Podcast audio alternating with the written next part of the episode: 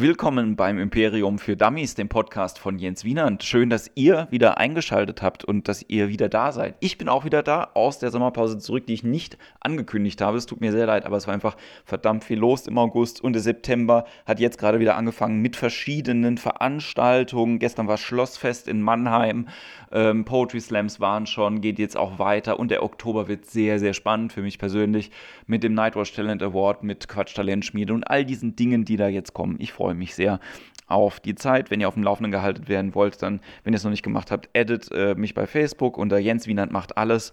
Und wenn euch dieser Podcast gefällt, dann sagt anderen Leuten davon Bescheid und ähm, gebt ein Like ab und einen Kommentar unter die jeweiligen Folgen. Das würde mich sehr freuen, wenn ihr es noch nicht gemacht habt. Abonniert dieses Ding bei iTunes oder bei einem Podcast-Provider eurer Wahl. Das funktioniert relativ einfach und dann kriegt ihr jede Folge automatisch auf euer Endgerät, ob das jetzt ein Handy oder ein Computer ist, ist mir auch relativ wurscht. Viel Spaß beim Hören auf jeden Fall.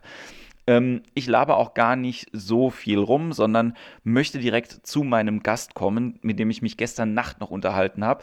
Ähm, wer die Folge mit Freya gehört hat, die war so ein bisschen low von der Energy und gestern Abend war sehr hochenergetisch nach einer Show noch zusammengesessen, noch ein bisschen gefachsimpelt und es war sehr, sehr lustig. Wir hatten sehr viel Spaß. Es ist was Weirdes passiert in der Folge, ihr werdet es gleich hören. Wir haben nämlich dann zwischendrin ähm, einen Clip ja, nachvertont, kann man sagen. Und äh, ich habe es mir noch nicht angehört aber ich glaube, es war sehr, sehr lustig. Ich hoffe, ihr habt Spaß daran. Und äh, wie gesagt, wer rauskriegt, welche, äh, welcher Clip das ist, der kann das dann auch kommentieren und vielleicht gibt es sogar was zu gewinnen. Genau. Ähm, Paco Erhard, großartiger Typ aus Berlin. Wir haben äh, viel gesprochen über Comedy, über Filme, über, äh, über Technik, über äh, Träume es war wirklich äh, total abwechslungsreich. Ich habe mich sehr gefreut, dass er da war und ich hoffe, ihr habt viel Spaß bei der Folge und wir hören uns spätestens nächste Woche wieder. Ähm, vielleicht mache ich noch eine Solo-Folge zwischendrin, erzähle ein bisschen was über das, was hier in der Gegend in Mannheim passiert oder was auch generell mit mir bundesweit passieren wird. Das weiß ich noch nicht so genau. Aber ich wünsche euch viel Spaß bei der jetzigen Folge und äh, genau, wir hören uns dann spätestens nächste Woche wieder.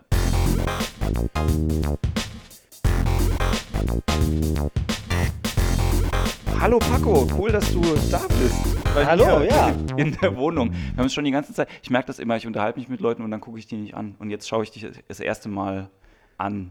Das und erste in die Mal Augen. blicken wir uns in die Augen. Das ist wunderschön. Das ist der romantischste oder? Podcast aller Zeiten. Ah, Smoothie, auf jeden Fall. Ich kann auch Kerzenschein anmachen hier wir in der können Wohnung. auch die Pornostimmen anstellen. Hallo. Jens, wie fühlst du dich heute Abend? Ich fühle mich ähm, ekstatisch. Oh. nee, ähm, okay, inzwischen wir haben alle abgeschaltet. Wir haben uns vorhin, äh, oder äh, eben gerade bevor wir das Mikrofon angemacht haben, darüber unterhalten, dass du offensichtlich Lücken in der in, in deiner in den Fil in der Filmbildung total hast. also wir hatten jetzt gerade über Comedy-Filme geredet aber generell Filme es ist immer fünf Jahre lang gucke ich fast gar nichts denke ah den müsste ich irgendwann mal sehen und alle fünf Jahre hole ich dann richtig auf aber äh, ich habe äh, zum Beispiel ich habe noch nie Star Wars gesehen. Und ich weiß, das ist nur wirklich krass. Es tut mir auch leid. Also, ähm, das braucht dir ja nicht leid tun. Ich finde es nur immer hart, wenn weil das ja heißt, dass du es nicht in deiner Jugend gesehen hast. Stimmt, dann äh, sehe ich es jetzt äh, mit, dem, mit der Kenntnis von CGI, CGI, CGI heutzutage ja. und denke da wahrscheinlich die ganze Zeit, na, das können wir heute mal besser. Ich habe vorhin, als ich, ich war heute Mittag im Saturn und da war auf so einem großen Fernseher, war äh, fuck, wie heißt der, Man, der Film mit dem blauen äh, Typen? ähm, blauen nicht, nicht die Schlümpfe, sondern äh, hier der ähm, äh, Blue Man Group? Nein, nein, ähm, nein, der so viele Preise gewonnen hat. Der war auch wirklich gut. Ah, Mann, ich hab's Blauer Typ. Ja, mehrere blaue Typen, so Aliens und Ab Avatar, Avatar. Oh, ja, ja, ja, klar, ja, ja. okay. Und, ähm, auch noch nicht gesehen. Und da ist mir aufgefallen, wie viel CGI da bei diesem Film ja. da war und ich fand ihn aber gut, als ich den im Kino gesehen habe. Also da kann es mir nicht so wichtig gewesen sein, dass das, oder da kann es mir nicht so aufgefallen sein.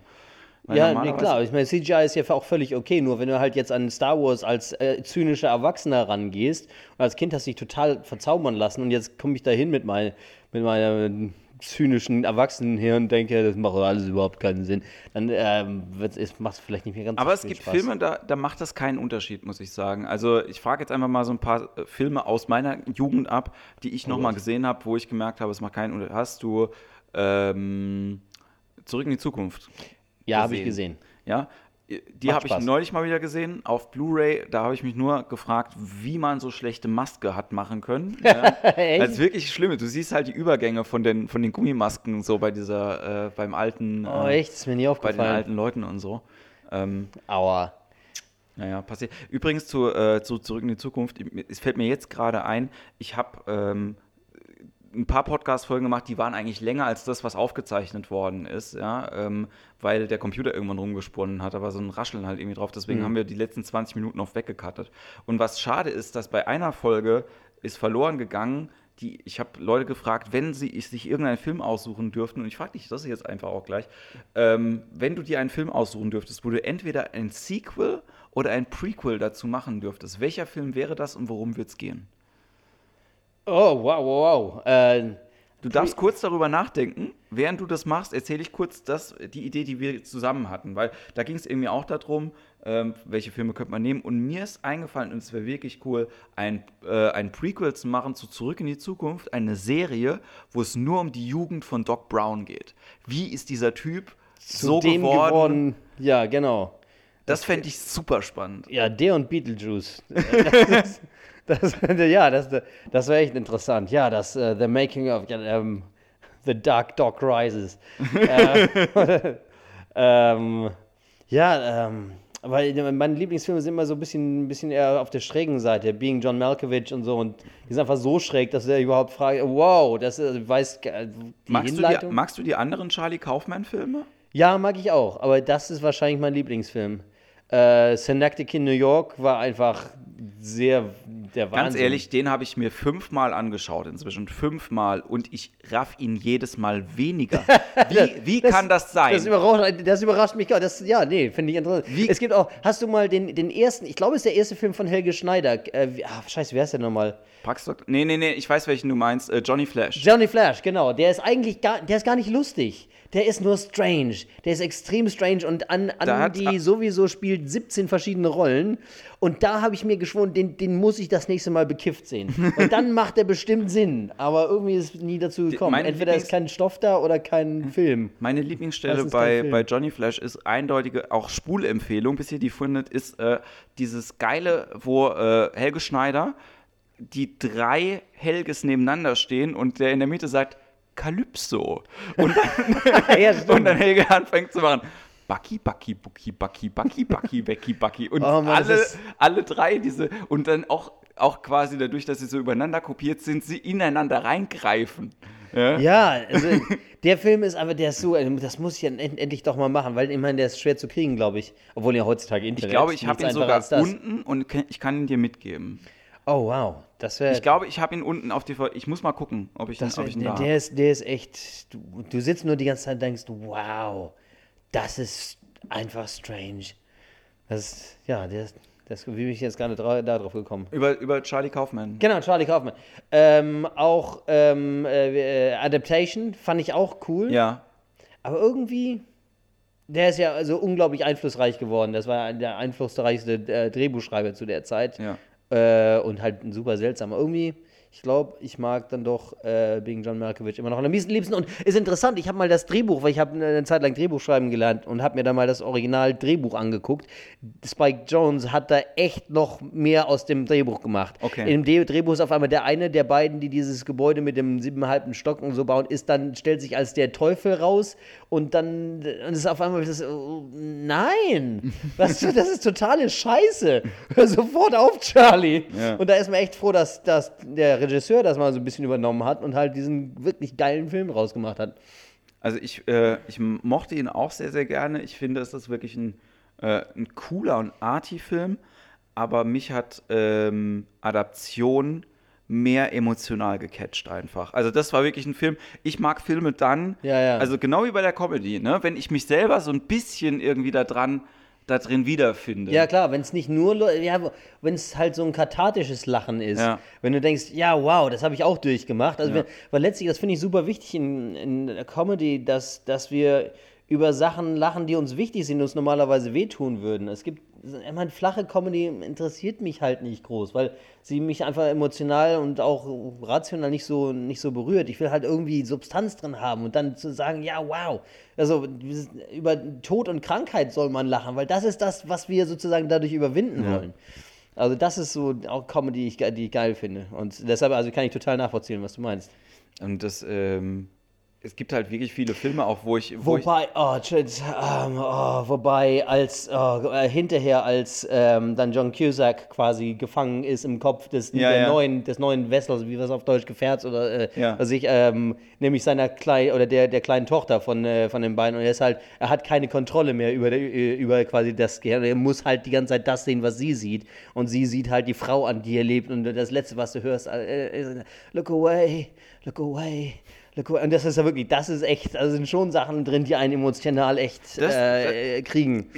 Klar, also ich, ich meine damit auch eher so ähm, dieses, wo, wo kann ich mich selber damit identifizieren? Ja, okay, ja, ja. Und das habe ich bei Adaptionen schon gehabt, bevor ich angefangen habe mit künstlerischer Aktivität, sondern Mhm. einfach, ich konnte diesen, diesen Charakter, der vor dem leeren Blatt sitzt und Ja, ihm ja. nichts einfällt, der nicht in der Lage ist, halt irgendwie, äh, obwohl es sein Job ist, künstlerisch halt irgendwie aktiv zu sein, ja, das konnte ich total nachvollziehen. Ja. Und das, so Stories finde ich immer gut. Die finde ich immer super. Finde ich, äh, ich fand auch, äh, ihr habt den neulich mal wieder gesehen, Stranger Than, äh, Than Fiction mit äh, Will Ferrell. Ja, ja, ja. Der ist der auch war so. auch cool. Der ist in der bisschen popcorniger, aber, aber trotzdem geil, geil. Der hat irgendwie, der, der war, ja, hat mir Spaß gemacht. Den fand ich War auch sehr, sehr gut. Und vor allen Dingen ein sehr guter Will Ferrell, der äh, die Rolle, ähm, also ich mag den als Schauspieler halt sowieso immer, wenn er Comedy-Sache macht, aber das war halt auch lustig, ohne dass er so hahaha das gemacht hat irgendwie. Also schon einfach gut. Guter Typ. Ja, ja, auf jeden Fall.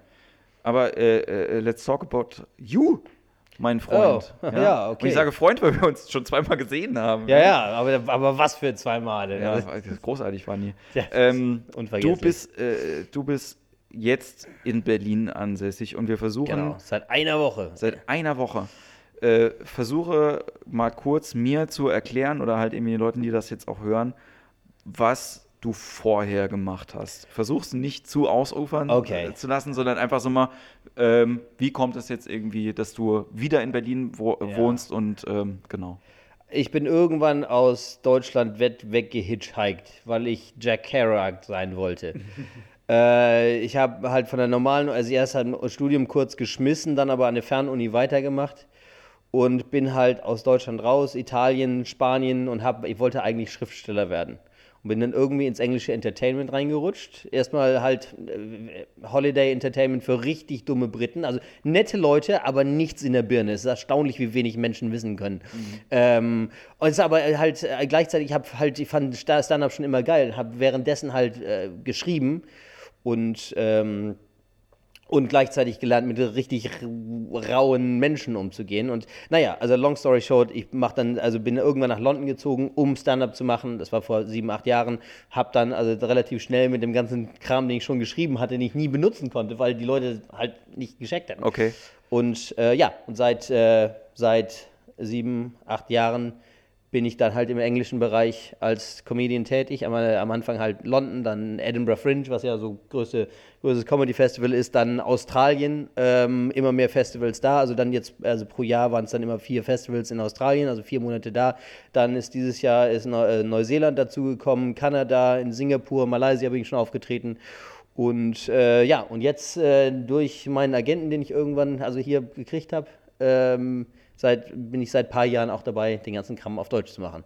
Das war ein bisschen ausufernder, als es sein sollte, oder? Nee, nee, das ist vollkommen, vollkommen okay. Ich, äh, ich finde es lustig, dass du Australien äh, so sagst. Bist du, bist du die deutsche Antwort auf ABBA, die ihre Karriere genauso gemacht haben? Haben die auch in Australien angefangen? Oder? Äh, Das Lustige ist, ja, also die haben, ähm, äh, ich habe mal so eine, so eine Vier-Stunden-Reportage über ABBA gesehen auf Arte.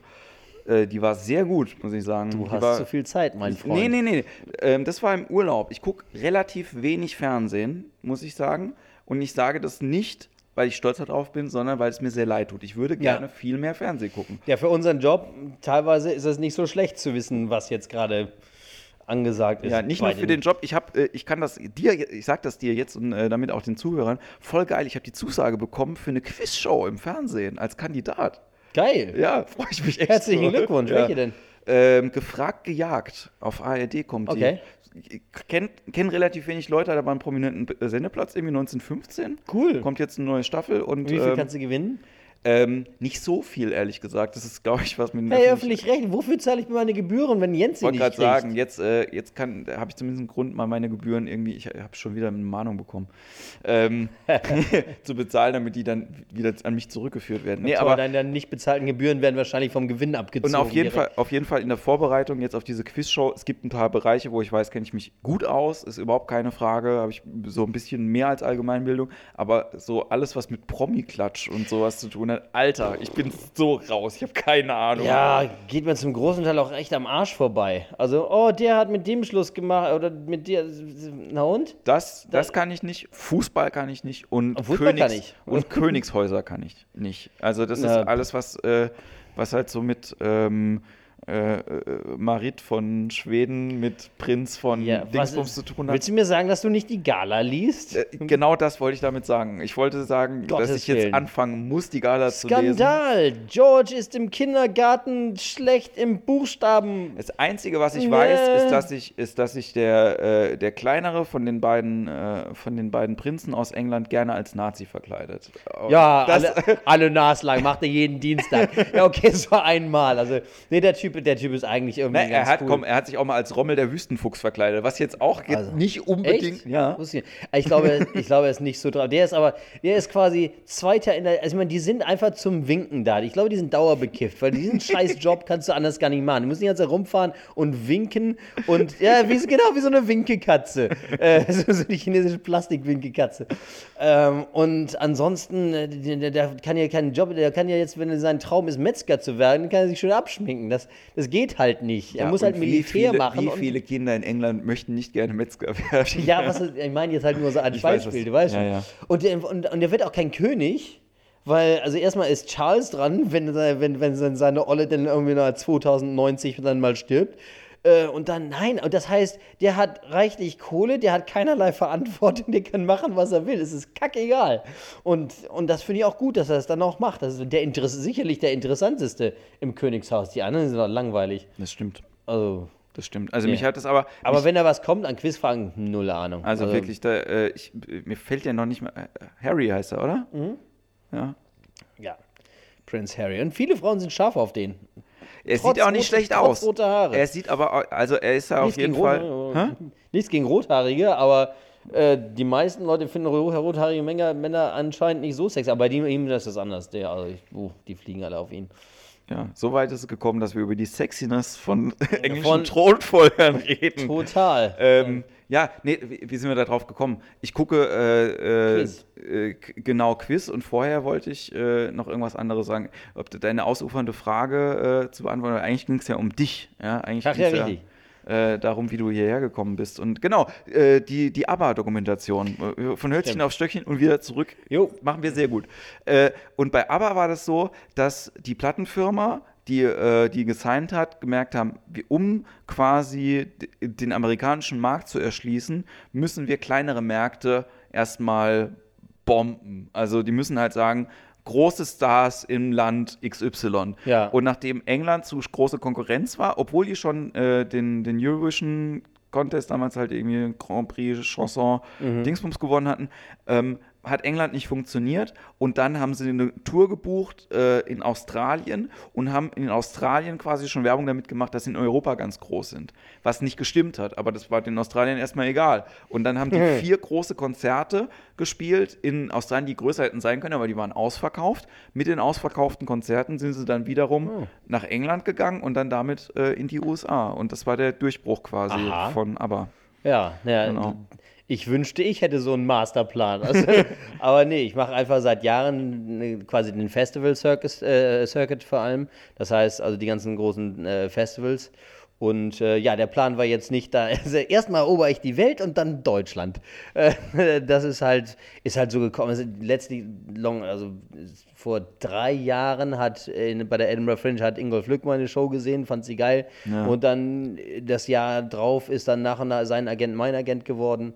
Und, äh, und, und ja, und ich finde es halt interessant. Also eine Sache, die wirklich geil ist, einfach in Deutschland äh, im Vergleich. Und deshalb habe ich auch immer mehr hier in Deutschland gemacht und auch gerne gemacht, äh, mit halt ein bisschen Unterstützung, was halt äh, cool war. Hier bin ich nicht der Deutsche. Also da drüben, also ich bin halt eher, sagen wir mal, politischer, na nicht politisch, aber ich, ich rede über Sachen, die ich interessant finde. Und da halt gehört Rassismus zu, da gehören die kleinen Idiotien der gehobenen Mittelschicht dazu, das gehören also Sachen, die in der Gesellschaft dazu. Und äh, das mache ich auch auf Englisch ja seit, seit, seit Jahren, aber ich muss immer noch irgendwie so ein bisschen halt was Deutsches reinbringen, weil ich ja der Deutsche bin. Und das gehört irgendwie, und ich habe keinen Bock. Ich bin halt, und hier bin ich halt, hey, ich bin der, der viel gereist ist. Und das, das bin halt eher ich. Ja. Und deshalb ist das, ist das ziemlich geil. Es ist ähm, super lustig, dass du, dass du das gerade sagst, weil das so eine. Ähm, das ist mein. Ich habe lustigerweise ja ein T-Shirt an mit diesem Fragezeichen, aber so groß wie das Fragezeichen auf meinem T-Shirt ist, so groß ist es, noch größer ist es in meinem Kopf, dieses, wer bin ich denn auf der Bühne? Weißt du? Also du hast meine, du hast meine Sets heute gehört, ja, du hast mich Ja. gesehen eben hier auf der Bühne. Aber es ist, also ich komme da langsam hin und ich wäre total dankbar, aus, von irgendeinem Punkt zu starten, überhaupt zu sagen, irgendwie, keine Ahnung. Ich bin so ein bisschen neidisch auf die Migranten, wenn die sich halt hinstellen und sagen irgendwie, ich bin äh, Marokkaner und das bin ich halt irgendwie, ja. Ja. Und äh, andere Leute gehen auf die Bühne, sind dick und sagen, hey, ich bin dick. Das ist nicht das Programm, ja, Ja. aber es ist zumindest halt irgendwie das, wie man das merken kann. Und wenn Ja, du sagst, und wenn, und wenn du sagst, du kannst dich ähm, hinstellen und sagen, ich bin der Deutsche, ja, Comedian. Ich glaube, der einzige, von dem ich das weiß, ist halt Christian Schulte-Loh, Ja. halt irgendwie, der ähm, aber äh, sehr auf das Travel-Thema halt irgendwie geht. Das ist was, was du ja quasi jetzt in deinem deutschen Stand-up gar nicht so gemacht hast unbedingt, sondern eher so aus deinem Leben, wie du es Ja. gelebt hast, ja, aus den Begegnungen. Ja, genau. so. Es ist ja. eher, also mein Hintergrund, ab und zu kommen auch, also war heute vielleicht nicht so drin, aber einige Reisegeschichten schon. Ich erzähle ja schon, also irgendwelche rassistischen alten Damen, die ich in London kennengelernt habe, dann äh, Sachen, die ich in Amerika erlebt habe. Es ist halt einfach, äh, das ist auch von mir ja keine Marktpositionierung, das ist einfach der, der ich, der ich bin. Also Darum ich muss vielleicht schauen, da, da, da ein bisschen mehr was draus zu stricken, das ist sicherlich nicht schlecht. Aber, aber ich finde, was, was ich halt interessanter finde, das ist halt für mich, so, so habe ich halt äh, gelebt oder so, so lebe ich weiterhin teilweise. Und ähm, ich finde das halt selber, ja, ich, das ist halt mein, mein Leben und ich habe komische Sachen gemacht. Ist für mich halt nicht so special. Äh, deshalb teilweise übersehe ich das auch, dass es für andere halt äh, außer oder un, ungewöhnlich ist. Äh, und da, naja. Ähm, Aber das- aber ich, was ich interessanter finde, sind, sind, und was ich auch bei Comedians interessanter finde, aber ob du jetzt, ob du jetzt ein schwarz, weiß, türkisch, dick, dünn, was weiß ich bist, wenn Leute Gedanken haben, wenn, wenn Leute halt äh, hinterfragen, wenn sie um die Ecke denken, das finde ich geil. Und ich finde, das ist noch viel wichtiger als, äh, als ja, die sind wirklich, also äußer, gerade, gerade diese äußerlichen Sachen zu haben. Dann ist, ist glaube ich, auch eine Sache, äh, auf, die man, auf der man sich zu leicht ausruhen kann. Wenn du sagst, ich bin jetzt der Dicke, ich mache jetzt nur dicken Witze, beziehungsweise ich, du bleibst ein bisschen drauf hängen oder, oder viele, es gibt viele sehr geile äh, Comedians mit Migrationshintergrund, ich mag den Ausdruck irgendwie Ja. nicht, ähm, aber es gibt auch manche, die halt, wo du denkst, ach, jetzt schon wieder diese Klischees-Scheiße über Kopftücher und was. Erzähl mir, wer du bist. Also das ist halt, das glaube ich, kann, kann auch eine Falle sein. Ja.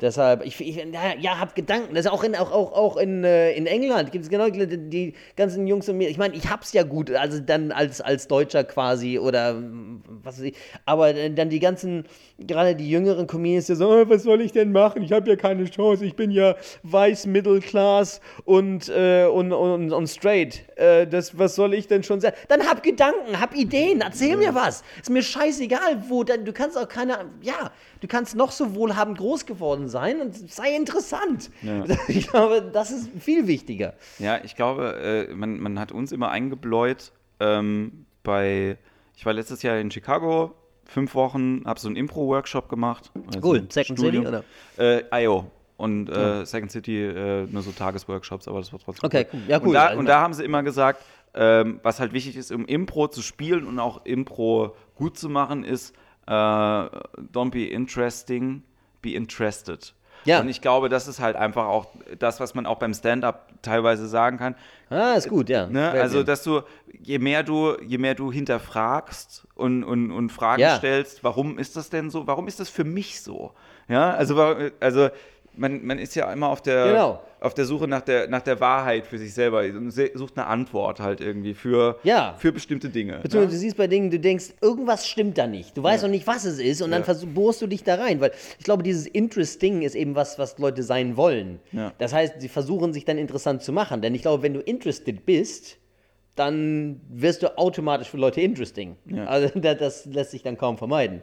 Geiler Satz. Nee, gefällt mir. Also den, der, da waren viele so Weisheiten einfach, die, die uns an den Kopf geknallt haben. Das hat mich auch menschlich einfach viel weitergebracht als künstlerisch. Das merke ich immer wieder. Und dadurch jetzt aber auch ein Jahr später kommen langsam Sachen auf, wo ich Ideen habe zu, äh, zu schreiben, zu Auftreten, ähm, zu Formaten, irgendwie zu Vermarktung und so. Das, das kannst du nicht sofort, wenn du halt irgendwie fünf Wochen da warst, irgendwie sagen, "D- d- genauso machen wir, kann ich das jetzt halt irgendwie für mich mit. Das funktioniert ja, Ja auch klar, nicht. nein, das ist, du, du machst das, das ist dann halt das, das zu benutzen, das zu üben, das immer wieder zu machen. Das führt dann irgendwann dazu, dass du, dass man halt weiß, was man tut. Aber, Ja.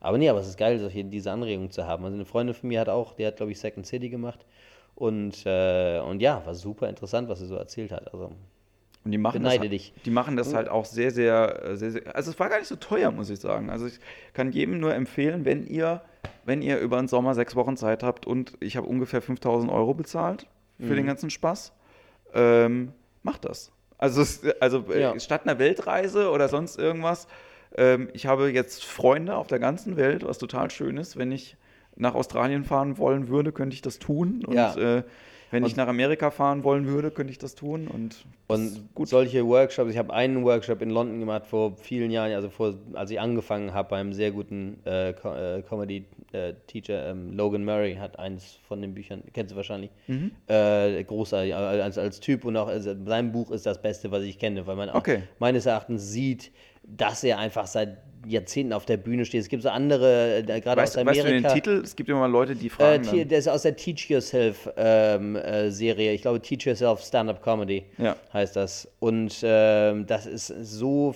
ist einfach so viel Wahres. Ich habe das immer noch und blätter das immer mal wieder durch. Ist immer inspirierend, immer anregend. Und man merkt einfach, der macht das seit ganz, ganz langer Zeit und macht es immer noch, steht auf der Bühne, weiß genau, wie es ist. Ich habe das Gefühl, bei manchen Klassikern der Stand-Up-Literatur, gerade aus Amerika, hast du das Gefühl, die erzählt mir jetzt die ganze, also ich denke jetzt an, an eine bestimmte, was Setup und Punchline ist, das wissen die meisten Menschen eh, aber es kann, bringt nicht bei, wie man, wie man jetzt sowas schreiben kann oder wie, ist irgendwie, du hast das Gefühl, das ist sehr formelhaft und es bringt überhaupt nichts. Und äh, Das weiß nicht. Also ich, ich finde sein Buch einfach sehr, sehr geil. Aber auf jeden Fall da, da waren auch äh, also einige Leute, die dann Comedy nie groß weitergemacht haben, äh, die es einfach zum Spaß gemacht haben oder um die Best Man Speech, also der Trauzeuge hält da immer eine lustige Rede, Ja. ähm, um, um das vorzubereiten. Aber nachdem wir da, glaube ich, eine Woche zusammen äh, waren, meinte der eine äh, zu um, halt uns anderen, also, also ich, ich kenne euch inzwischen, ich kenne, habe das Gefühl, ich kenne euch, jeden von euch. Ich kenne euch viel besser als jeden Einzelnen in meinem Büro und ich arbeitete seit zwölf Jahren. Ja. Ich habe keine Ahnung, wer diese Typen sind, aber Ja. euch, euch kenne ich nach einer Woche. Also das ist schon wirklich verbindend, so ein, so, so ein Dings. Ja, bei mir war es halt, also die, die Tatsache, dass, äh, dass du jetzt hier sitzt in, auf einer Couch äh, in einer Wohnung, die ich mit meiner Freundin zusammen habe, ich glaube, das hat auch was mit Chicago zu tun, weil ich vorher nicht äh, mir, also ich hätte mir schon vorstellen können, mit ihr zusammen zu wohnen, aber ich hatte lange keine Praxiserfahrung mehr im Zusammenleben mit irgendjemandem und ich war fünf Wochen lang nie alleine. Ich war Wow. nie äh, allein, also ich war mal vielleicht allein auf der Toilette oder im Bad, aber nicht, nicht im- Nein, da muss einer mitgehen. da muss einer mit. Nein, aber ich war, äh, äh, wir haben die Leute, mit denen wir zusammen gewohnt haben, in einer Wohnung, die ein bisschen größer war als die. Es war so ein, war so ein Penthouse von irgendeinem Musikproduzenten. Und ähm, das waren zwei Schweden. Und die haben wir in der, in der Schlange vom ersten Mittagessen, wo es Pizza gab, kennengelernt. Die waren auch bei uns in der Gruppe. Und dann so, Okay. ja, wo wohnt ihr denn? Ja, in einem Loft. da passen noch zwei Leute rein. So, ja, cool. Und dann waren halt ich und meine Theaterkollegin, die auch vorher nicht befreundet waren, sondern uns nur gekannt haben vom Theaterspiel. Und dann sind wir da eingezogen. Und dann waren Cool. wir fünf Wochen lang zu viert mindestens. Und wir waren die coolen Kids. So. Das waren dann, wir haben dann Partys geschmissen so. Und das war halt offenes Schlafzimmer. Also ich hatte so eine so ein, so ein Pillow Room, da war nur so ein Vorhang vorne dran. Da habe ich Aha. gepennt. Und Cool. als ich dann wieder nach Hause gefahren bin, habe ich gedacht, so, also wenn ich das gut aushalte und es mir wirklich was gibt, halt irgendwie, warum sollte ich nicht mit jemandem zusammenwohnen, äh, wo ich halt weiß, dass da tendenziell auch äh, noch mehr Emotionen halt da sind. Jemanden, den du aller Wahrscheinlikeit nach auch magst. ja, ja ich finde sie, ja. Ich, und wo du ab und zu mal auch allein in einem Zimmer sein kannst. Ja. Also, Ja, ja, also ich, äh, ich äh, äh, disse ja manchmal von der Bühne aus, aber ähm, die Tatsache ist halt einfach, das gehört dazu. ist die äh, äh, ja, beste, äh, beste Person, die ich mir irgendwie vorstellen kann. Und du siehst ja, sie richtet das alles schön ein. Aber ich habe, ähm, ähm, wo du das sagst, noch mit, dem, mit, dem, mit der Comedy-Literatur, äh, ich habe mir jetzt mal die Mühe gemacht, das Regal da oben, das sind alles Bücher, die ich äh, mir geholt habe, die irgendwas mit Schreiben zu tun haben. Ah. Das ist nicht alles, was mit Comedy Cool. zu tun hat, aber Ja. viel, äh, äh, viel damit ein bisschen was über Impro, das Handwerk Humor finde ich sehr, sehr gut. Oder Toolbox Comedy heißt es, glaube ich, auf Englisch. Ähm, dann die Heldenreise, die ich sehr, Ja, sehr, Konrad. Sehr, ja, ja, Ja. Also wenn du Drehbuch gelernt hast, dann ken- kennst ja, du ja, das. klar, ne? die, Ja. ja. doch, ist Ähm, Begriff. Von Vogler irgendwie auch die, äh, die Theorien.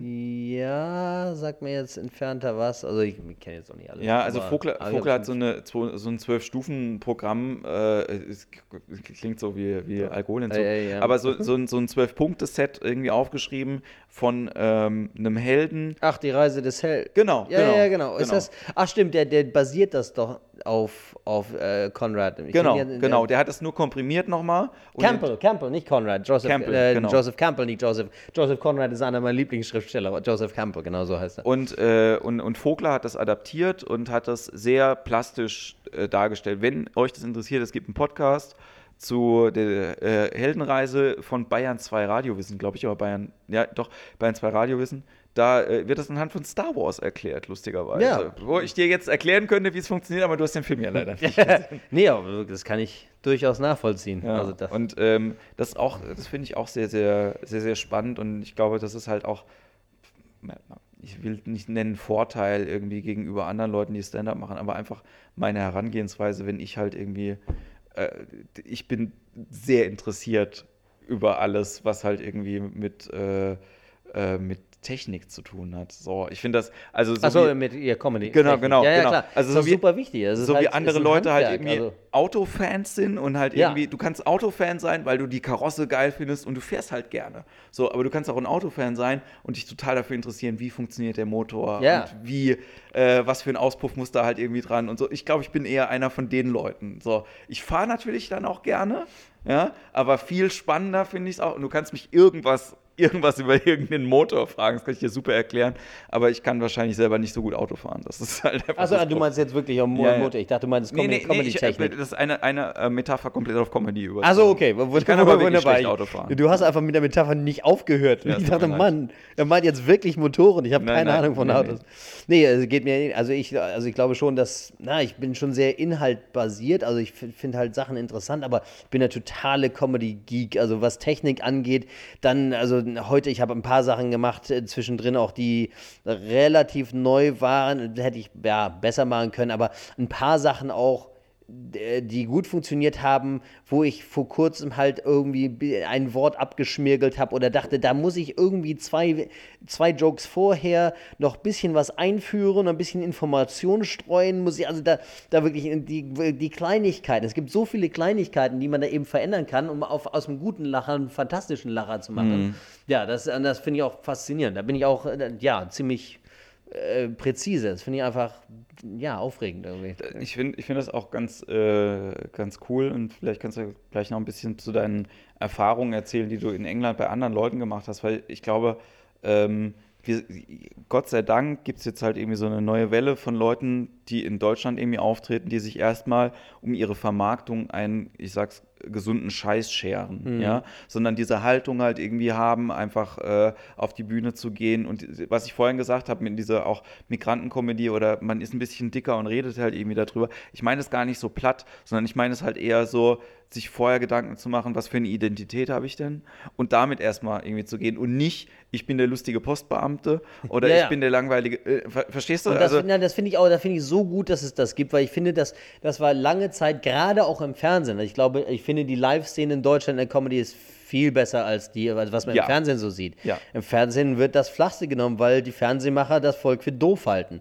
Das Volk ist genauso gut, äh, genauso doof auch in England und Amerika, aber die Comedy ist wesentlich besser. Also irgendwie, also im Fernsehen meine ich, aber hier live es gibt einfach wirklich, wirklich gute Leute und lange Zeit finde ich auch, es war so zweidimensional ich bin jetzt, ja, ich bin jetzt der faule Postbeamte. Äh, ich bin jetzt, ja, und das halt, das trägt er vielleicht für zwei Jahre oder drei, aber irgendwann denkst du auch, ja, ich habe keinen Bock mehr jetzt über faule Postbeamte was zu hören. Das, und, und meistens hält es sich länger, als es sollte. Und das ist halt, ja, zweidimensional. Es ist halt auch, ja, klischeehaft, kommt nicht aus den Menschen selber raus. Ich will wissen, wer jemand wirklich ist. Das finde ich viel interessanter. Marketing ist nicht unwichtig, aber ich finde, das ist etwas, das kommt, wenn du dich selber sozusagen als Comedian entdeckt hast. Dann kannst du schauen, wie kommuniziere ich das jetzt? Was, was fasziniert mich? Was, äh, was finde ich interessant? Ähm, wovon erzähle ich gerne? Und, und dann kannst du schauen, ja, wie mache ich, verwandle ich das in ein Paket sozusagen? Wie, wie verpacke packe ich das?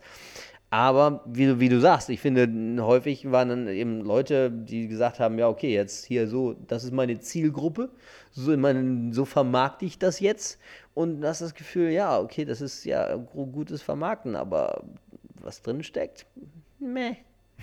meh, meh, meh. ja, also Nee, aber ich. Äh, Sehr abstrakte jetzt und nicht direkte äh, Kollegen-Schelte, aber. nee, aber ich glaube, jeder, äh, jeder Kollege, der das hört, jeder Newcomer, der, das, der diesen Podcast hört und alle Leute, die sich halt irgendwie damit beschäftigen, ähm, sind ja sowieso nicht die Leute, die äh, im Fernsehen begeistert äh, jetzt irgendwie Sechserpack gucken, ja, um was, ja. Äh, um was zu sagen, oder die dreisten drei. Ähm, und ich sage ja. das, sag das auch immer wieder gerne. Dass, Willen. Ich sage das auch immer wieder gerne, weil das wirklich meine Beispiele dafür sind, dass das schlecht ist. Also das, das, das Grauen. Das, das sage ich denen. Und ich glaube, die Schauspieler, die das machen, die wissen auch, dass das nicht gut ist. Also das ist halt irgendwie ja. ohne das. Also das ich glaube, die reichen, die reichen ihren 2 Millionen Scheck immer heulend ein. Was tue ich mir nur an? Aber naja, ein neues Haus. Dann ist es. Wenigstens kann ich in einer Villa heulen. Naja, äh, aber nee, es ist kacke. Ähm, aber ja, kann mir, ich kann mir nicht vorstellen, dass hier. Aber ja, es steckt sehr viel Geld drin. Und ich habe, soweit ich mich erinnere, beim vorletzten Köln Comedy Festival äh, einen sehr, sehr interessanten Typen äh, kennengelernt, einen Drehbuchschreiber, also der auch wirklich ganz groß im Geschäft ist. Da waren irgendwie Lesungen von möglichen, also von Sachen, die Leute in der ja. Schublade hatten. Hast du vielleicht schon mal gesehen. Ich weiß ja. nicht, welchen Titel das nochmal hatte. Äh, aber die Sache auch, die von ihm kam, richtig cool. Hat echt Spaß gemacht. Wir haben geredet und der hatte so viel schon gemacht. Und ich habe ihn dann darauf angesprochen, und wir, wir, redeten auch, wie das halt dann verwässert wird von zu vielen Redakteuren.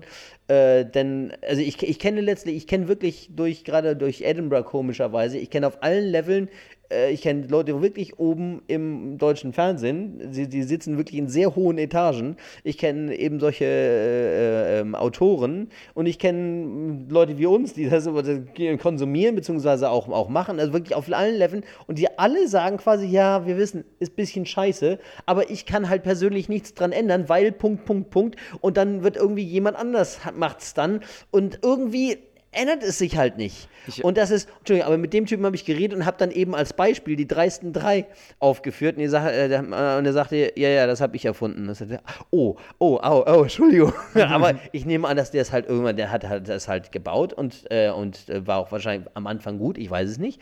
Aber dann irgendwann haben die Redakteure es zernagt. Mein, mein so. Punkt ist, also zwei Sachen dazu. Ich habe das äh, schon, mal, äh, schon mal gesagt und äh, wiederhole es auch gerne, die, die Geschichte. Ich war letztes Jahr auf einer Veranstaltung, ähm, die organisiert wird von der Grimme Akademie. Mhm. Die Grimme Akademie hängt irgendwie auch mit den Leuten zusammen, die natürlich den Grimme Preis irgendwie machen. Ja. Und die bieten Workshops an und einmal im Jahr machen die so, ein, so eine Konferenz und die heißt Darüber äh, äh, wird gelacht oder so. Comedy im TV. Und die, äh, die erste Hälfte Das war sehr, eigentlich heißen, darüber wird nicht gelacht. die Comedy erste im TV. Hälfte war relativ cool, weil der verschiedene Formate ähm, aus dem amerikanischen TV vorgestellt hat, die ich noch nicht gekannt habe, wo ich gedacht habe, das ist sehr, sehr nice. Ich habe die lustigerweise immer noch auf dem, auf dem Zettel stehen und warte noch darauf, dass ich die mal im Stream irgendwie finde. Ich weiß nicht, ob Cool. du Blackish mal gesehen hast. Nee, Ähm, das ist eine Serie, die habe ich, ich habe nur, die haben nur die Trailer gehört. gezeigt und der war so lustig einfach. Bei Blackish geht es quasi darum, es ist eine schwarze Familie, die lebt halt im Suburb, ist total angekommen, mehr als angekommen und ähm, lebt eigentlich den weißen Traum. Und der Vater kriegt dann irgendwann zu viel, weil die so weiß sind, dass der, dass der Junge irgendwann kommt und sagt, er möchte gerne ins Judentum konvertieren. und, ähm, und dann sagt er, das geht alles so nicht mehr. Und äh, der Vater macht halt so eine, so eine Ansage und sagt, wir müssen wieder schwarz werden. Und dann halt anfängt Ich so glaub, afrikanische. Also- afrikanische Volksriten mit der Familie halt irgendwie zu machen, aber halt in diesem Suburb-Kontext. Ja, und ich habe das gesehen und ich habe mich so kaputt gedacht. Ich habe gedacht so, es ist, es ist diese Migrantennummer, aber so gut, so gut aufbereitet, mit so einem, mit es so steckt, einem halt, steckt halt wirklich Herz und Aussage drin. Ja. Es ist halt nicht Oberfläche, sondern es ist vielschichtig. Wir müssen mal gucken. Ich, Das klingt geil. Ich glaube, wir müssen nachher mal ein paar Trailer anschauen. Der anderen, dann die anderen beiden Serien, die, die ich mir gemerkt habe, war eine Serie von einer mexikanischen Stand-Up-Comedian, die ihre Stand-Up-Rolle in eine Serie reingeschrieben hat, wo sie als Praktikantin in einer Anwaltskanzlei anfängt. Mhm. Einfach super äh, lustig, so ähm, eher, ich sag mal so, Seinfeldisch angehaucht. Ja? Okay, ja. Also mehr auf, äh, auf Zwei-Mann-Kommunikation, keine Sketche, sondern halt eher, ne, Ja. relativ roughes, äh, roughes Set aufgebaut, sich nicht viel Mühe gegeben im Prinzip mit der, mit der Ausstattung oder der Filmerei, sondern man filmt quasi einfach die Unterhaltung ab. Aber die waren Ja. so lustig, dass das komplett ausgereicht hat. Und das dritte fand ich auch sehr, sehr cool. Es gibt einen chinesischen Fernsehkoch, Okay. ähm, der in den USA relativ bekannt, ich weiß den Namen nicht, und der hat eine Biografie geschrieben und aufgrund von der Biografie hat ein äh, anderer Autor eine Sitcom äh, äh, daraus geschrieben, wo es quasi Okay. um seine Jugend geht als äh, Sohn eines, einer, einer chinesischen Familie, die in Texas ein chinesisches Restaurant eröffnet. okay. Und äh, auch die Serie fand ich interessant. Und danach kamen ein paar Beispiele von, ähm, von neuer deutscher TV-Comedy, wo dann äh, der, ähm, ich weiß, Philipp, heißt der Eisenmann, ich weiß nicht, der Regisseur auf jeden Kenn Fall von, ähm, äh, von Böhmermann. Ah, okay. Böhmermann ist geil. Den Ja, mag ich und total der, und, gerne. der, und der Typ, der die Sendung produziert, der 27. wow. Also der, ist, der war cool auch. Der war äh, echt äh, angenehm. Dann war der war ein Hamburger da von Krude TV, ähm, was nicht ganz mein Geschmack ist, aber cool, dass sie, äh, dass sie das machen. Dann hat äh, hier die, ähm, die die Schillerstraße mit erfunden hat. Ich vergesse den Namen oft von ihr. Ähm, erfunden oder die. ja, die halt mitgemacht hat, die in der Anfangsbesetzung mit dabei war. Es ist zu spät, um sich Namen Ja. zu merken, aber ähm, egal. Die war Ja, auf jeden ja, Fall da, hat ihre beiden Serien vorgestellt und das war vollkommen in Ordnung. Vollkommen in Ordnung. Genervt hat mich dann, als der ZDF-Unterhaltungschef da sitzt und folgende Sätze von sich gegeben hat. Ja? Ähm, wie war das? Wir wollen die Leute überraschen, aber nicht schockieren. Ja, wir wollen, äh, wir sind mutig, aber nicht zu mutig. Und ich habe gedacht, ihr seid scheiße. Ja, richtig äh, viel Scheiße. aber nicht Ja? zu scheiße. Nein, also richtig, das, weil was, was äh, durchgekommen ist, während er das gesagt hat, war, wie du es gesagt hast vorhin, die Angst, das Haus nicht abbezahlen zu können. Die Leute, die auf Ja. diesen Positionen sitzen, haben sich an das Geld gewöhnt. Und ich, äh, und das ist auch okay. Ja, es ist Sicherheit. Es ist wie die deutsche Nationalmannschaft vor Klinsmann. Ja.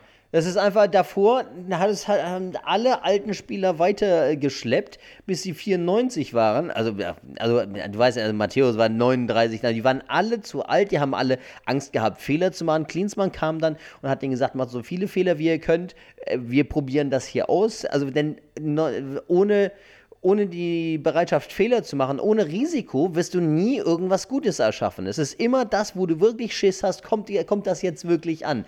Dann weißt du, es könnte gut sein. Ja. Weil, also ohne Risiko ist noch nie was wirklich Gutes entstanden, glaube ich. Ähm, und, äh, und ja, das ist eben dieses, ja, lass uns was ganz Neues machen, aber nicht so neu. Das ist eben dieses, und so wird einfach nie was Gutes entstehen. Und wenn, wenn man sich halt überlegt, dass bestimmte Formate, die erfolgreich in den USA sind, mein Beispiel ist ja immer Saturday Night Live und RTL Samstagnacht, mhm. das will ich jetzt gar nicht sagen. Ich habe nämlich was Neues gefunden, wo ich gedacht habe, so, warum funktioniert er seit über 40 Jahren in den USA und funktioniert hier noch nicht mal versuchsweise oder irgendjemand hat mich nicht informiert, dass es das gab? Das sind die Roasts. Warum gibt ja. es das hier nicht erfolgreich? Also es gibt es oh. in, in, Leipzig als Live-Format, was ganz okay. cool ist. Die machen das in äh, Leipzig, ähm, macht das äh, quasi Leute, die mit dem Fakornisschenorchester irgendwie zu tun äh, haben. Mhm. Und ähm, die haben zum Beispiel Sebastian Krumbiegel äh, von den Prinzen geroastet. Ah, okay. So, und dann sind ein paar Poetry Slammer dabei und ein paar Comedians und äh, irgendwie so ein paar Sportleute. Ja. Und das Format ist sehr, sehr geil. Und ich möchte hier in Mannheim auch einen Roast ah, machen. Aber stell dir vor, das wäre hier im, vom ZDF im Fernsehen gemacht. Das wäre das wär unglaublich, oder nicht vom ZDF, von irgendwer. Das wär, das Alter, irgendjemand platt, sagt was Fieses über Markus Lanz, das geht doch nicht, ja? Nein, so. ja, aber, aber auch wenn, es wäre einfach platt und brutal und du würdest denken, wow, das ist ein bisschen, also es ist irgendwie zwischen, es wäre, also es war einfach schrecklich. ich, Nein, also, also mein, ich kann mir das irgendwie. Ich kann es mir nicht mit den Promis vorstellen, die wir haben. Ich kann es mir mit uns vorstellen. Ich kann es mir mit den ja. jungen Comedians vorstellen. Ja. Gerade diese, wenn sie sich auch ein bisschen kennen und wenn das irgendwie, wenn es überhaupt, wenn alles ein bisschen dreidimensionaler ist, dann kannst du auch viel cleverer eben die Leute durch den Kakao ziehen. Ich, ich, kann, mir, ich kann mir das super vorstellen, ähm, also mal so eine Rose-Besetzung, zum Beispiel nur die Besetzung, nur nicht irgendwie den Kandidaten, sondern einfach nur, wenn ich mir wirklich sehr, sehr gut vorstellen könnte, äh, da drin äh, zu haben, ist ähm, Böhmermann, mhm. Bushido, okay. ähm, Maxi Stettenbauer, ja. den ich wirklich großartig äh, finde und schätze, einfach weil ich auch weiß, dass da viel Gutes dabei, äh, dabei rumkommt. Ähm, äh, jetzt äh, muss ich überlegen, ähm, Jürgen Klopp. ja, das war ein cooler Mix. Also. also so Leute, wo ich halt wüsste, diese, äh, um die Roast-Struktur zu erklären, es sind ja nur zwei Sätze, die du jeweils schreiben musst, auf eine Person bezogen, ja, um diese Mischung halt irgendwie dann zu machen. Und ähm, also das, das lebt ja eben auch davon, dass es, die, so wie die Amis es eben machen, dass es nicht nur äh, Leute aus einem Umfeld sind. Ich will nicht die Leute, die den deutschen Comedy-Preis machen, äh, da sehen halt irgendwie, dass äh, Paul Panzer was über Bülent Ceylan sagt, der was über Mario Barth sagt, der das brauche ich ja, nicht. Also ein bisschen zu enger Zirkel. Ja, das, das brauche ich, das ich nicht. Ich äh, würde, mich würde es dann interessieren, wenn es so eine absurde Mischung von Leuten ist, wie ich gerade eben gesagt habe. Ja, so. ja, das hätte was. Das, war, das sind alles, alles interessante Leute und ja, brauchst ein paar gute Autoren. Ja, Autoren, nicht Redakteure. Leute, holt euch mehr Autoren. Das, ja, vor allen Dingen. Weil seht ja, was Amerika gerade macht, also das goldene Zeitalter des, des äh, Serienschaffens. Und das ist halt, ja, da können die Autoren ziemlich viel machen. Also wir, wir brauchen den Cleansmann des deutschen Fernsehens. Also äh, da, was, äh, ja, es gibt ja zwei Leute, die den deutschen Fußball von Grund auf erneuert haben. Klinsmann und Kevin Prince Boateng, weil er Ballack so böse gefault hat, dass er nicht mitspielen konnte. Und das war ein weiterer, aber okay, das ist gemein. Ja. Aber das hat, nein, das hat wirklich aber zum Bruch ich meine, beigetragen. Ich meine, das, äh, das, das, das mit Ballack äh, ähm, hat ja äh, vielen deutschen Urlaubern zumindest geholfen, äh, weil ohne Ballack diese Ab in den Urlaub Werbung nie so erfolgreich gewesen wäre, glaube ich. Und ähm, meine Theorie ist ja einfach, dass, äh, äh, dass äh, so eine Verschwörungstheorie gerade in meinem Kopf entsteht, dass äh, quasi Michael Ballack dafür verantwortlich ist, dass mehr Einbrüche passieren dadurch, dass mehr Leute über Online-Booking billige, äh, billige Flüge irgendwo hin buchen und das alles über IP getrackt wird. Und, ja, äh, du hast recht. Ja, wahrscheinlich. Und äh, finanziert wird das Ganze aus dem, äh, aus dem Fonds, wo auch die Immobilien von Günter Jauch äh, rausbezahlt sind und äh, er sich aber sowieso irgendwann mit seiner eigenen Stadt als neutraler, äh, souveräner Staat. äh, Okay, da hast du mich jetzt echt gerade verloren. Ich weiß, weiß nichts von. Äh, Äh, Günther Jauch hat irgendwo im Osten ähm, quasi eine ganze Stadt als Immobilie aufgekauft. Es ist nicht eine komplett Also wie eine komplette Stadt, aber er hat, er hat Also- sehr, sehr viele, sehr, sehr viel Geld in Immobilien investiert und hat auch sehr viel Geld verloren mit Immobilien, muss man Oh. sagen. Ja. na Mensch, das, das sollte mal ein Thema bei Stern TV werden.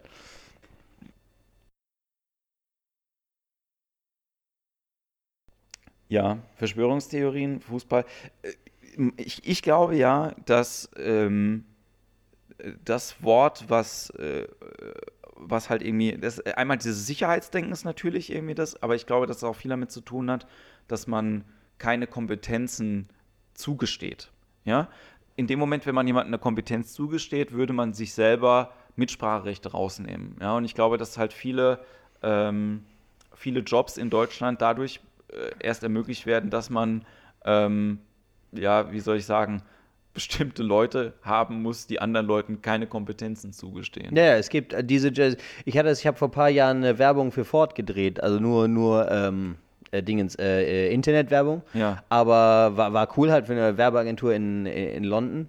Und die haben uns auch halt, das ist halt typisch, genau das Gleiche. Ähm, äh, also die äh, W&V, Werben und Verkaufen, Fachzeitschrift, hatte vor Ja. vielen Jahren, als ich noch den Job eventuell machen wollte, äh, einen Preis für den mutigsten Kunden. Weil da auch wieder, genau wie bei uns, die haben gesagt, ja, wir haben, die, die soll so total ausgeflippt werden und diese, diese, diese Werbung, das wird also wie nichts, was man bisher gesehen hat. Das soll auch überhaupt jetzt nicht corporate werden. Also lasst euch einfach, wir lassen euch freie Hand, macht was Verrücktes und dann macht man dann halt das, was so angedacht ist und dann sagen sie, ja, aber nicht so verrückt, weil das, das, das geht ja nicht. Das könnte ja, da können die Leute sauer werden. Und vielleicht, ich weiß nicht, ob man das machen kann. Da muss ich erstmal meinen Chef fragen. Und das geht dann durch alle Level hoch. Das war für die IAA äh, vor ein paar Jahren. Und das ging hoch bis zum äh, globalen Marketingchef. Von, äh, von Ford. Und es war halt auf jeder Stufe, das sind diese ganzen grauen Leute, die nichts beigetragen haben zu, zu dem eigentlichen Kreativen. Äh, diese wirklich, diese Phalanx, diese Hierarchie von Bedenkenträgern, nur die alles ist wie die ihrem Boss oder einem Kunden oder was weiß ich ihm verkaufen mussten. Und es wurde halt immer weiter runtergewässert.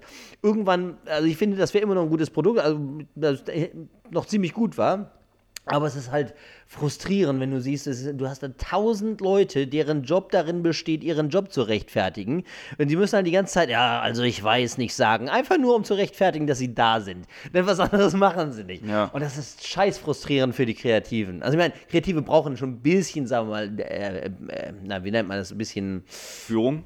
Bitte? Führung oder Anleitung? Ja, nicht für, aber ein bisschen, du musst, brauchst, brauchst die Parameter sozusagen. Ja. Also hier, hier drinnen bitte machen. Weiter raus dürft ihr nicht, beziehungsweise diese Sachen bitte so. Ja. Und, und innerhalb dessen kann man dann kreativ werden. Ich meine, Kreativen können so einen möglichen Scheiß machen, den dann halt, der dann eine super Werbung äh, oder so, super Filmchen ist, aber halt wirklich schlecht für das Produkt. Ich meine, das ist schon verständlich irgendwie. Ist, aber es wird einfach, es gibt einfach zu viel eben von diesem beschränkten Einfluss und das es hilft einfach nicht für Qualität. Ah, ähm, was mir da auch gerade einfällt, um äh, nochmal das Thema vom Anfang aufzugreifen, hast du den Film 3999 gesehen? Über diesen französischen Werbe, äh, Werbefuzzi? Ist das nicht dieses Buch? Ja, ja, genau. Also es gibt auch, Das- das ist verfilmt worden. Und, Ja, ähm, ich habe, ich, es soll ganz toll sein, das Buch, aber ich habe es leider noch nicht gelesen. ich habe äh, das Buch auch nicht gelesen. Ah, das muss ich mir, glaube ich, mal als Hörbuch reinziehen. Aber ich habe den Film mir angeguckt und der Film ist sehr, sehr gut. Und äh, da geht es auch so ein bisschen halt irgendwie darum, äh, dieses, der Kunde will XY und wir machen aber irgendwie Standardscheiß halt irgendwie und dann äh, Ja. so, meine Lieblings, eine von meinen Lieblingsszenen in dem Film ist irgendwie, sie drehen dann so eine Joghurtwerbung für einen Joghurthersteller mit so einem Model, das immer gefilmt wird und dann immer, wenn sie nimmt halt den Löffel in den Mund mit dem Joghurt so total verführerisch und dann ruft jemand Cut und sie spuckt einfach den Joghurt in so einen Eimer dann rein, weil sie die Szene schon 20 Mal drehen musste. So, so wischt sich den Mund irgendwie auch nochmal aus. So. Das ist so lustig. ja, okay. Und, ähm, ja, klingt cool. ja, das, das ist sehr, sehr gut. Ja. Wird auch zu dem, zu dem äh, passen, was ich auch vorhin auf der Bühne erzählt habe mit den 90er-Jahre-Werbung. Äh, Sachen, dass man wieder, da warst du, glaube ich, gerade äh, gerade draußen. Da war ich mal wieder auf dem Klo. Ja. nee, dass ich, äh, ja, ich sag's auf der Bühne, aber mache mir da auch wirklich, ich sag, ich mache mir wirklich Gedanken darüber und erzähle das auch auf der Bühne, so muss man es, glaube ich, sagen, dass ähm, die Werbung mir heutzutage viel zu, viel zu realistisch geworden ist. So, ich würde gern wieder angelogen werden. Ich hätte gern wieder Werbespots, die, äh, wie man sagt, ähm, Für sich, so ein, so ein, nicht so ein Branding, so ein Branding-Ding halt irgendwie sind, wo du ähm, ja, auf, auf der Bühne erzähle ich dann halt irgendwie, ich hätte gern wieder einen nackten Mann, der von der Klippe 20 Meter in so, ins Meer springt und es ist dann Werbung für Duschgel. Ja?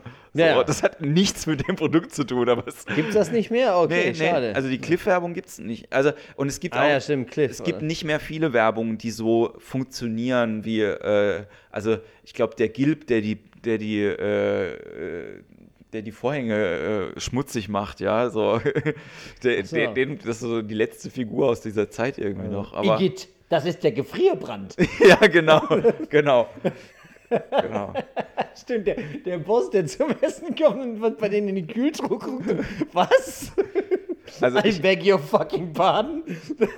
ich, ich erinnere, ich, ich frage, je, aus dieser Zeit, aus dieser Zeit gibt es eine Werbung, ich weiß nicht, ob du die kennst. Und zwar ging die folgendermaßen: Ein Mann ist äh, von Eisgeschäft zu Eisgeschäft gelaufen und fragt den Eisverkäufer immer: Haben Sie Chakalocka? Und der, und, der, und der Eisverkäufer guckt ihn immer an. Nee. Und schüttelt mit dem Kopf und dann geht er immer weiter. Und das ist Werbung gewesen für eine Eismaschine von Braun, dass du dir deine eigene Eissorte kreieren kannst. Ist das nicht cool? Mhm. Also auf die Idee zu kommen, haben Sie Chakalocka? Das ist eigentlich so Ja, das ist irgendwie eine eigene Eismaschine. Ja, stimmt. Und ähm, da gab es viele Sachen irgendwie davon. Gefrierbrandwasser oder äh, die, die Frau, die sich aufgeregt hat, dass die Gläser stumpf sind, weil ihr Nachbar sie dann nicht vögeln will. Ach ja, stimmt, richtig. Dann klappt es auch mit dem Nachbarn. äh, ja, äh, oder du könntest einfach rübergehen. Er ist, er ist ein Mann, verdammt nochmal. Ja. Wie oft wollte ich eine Frau schon nicht ficken, weil ihre Gläser zu stumpf waren?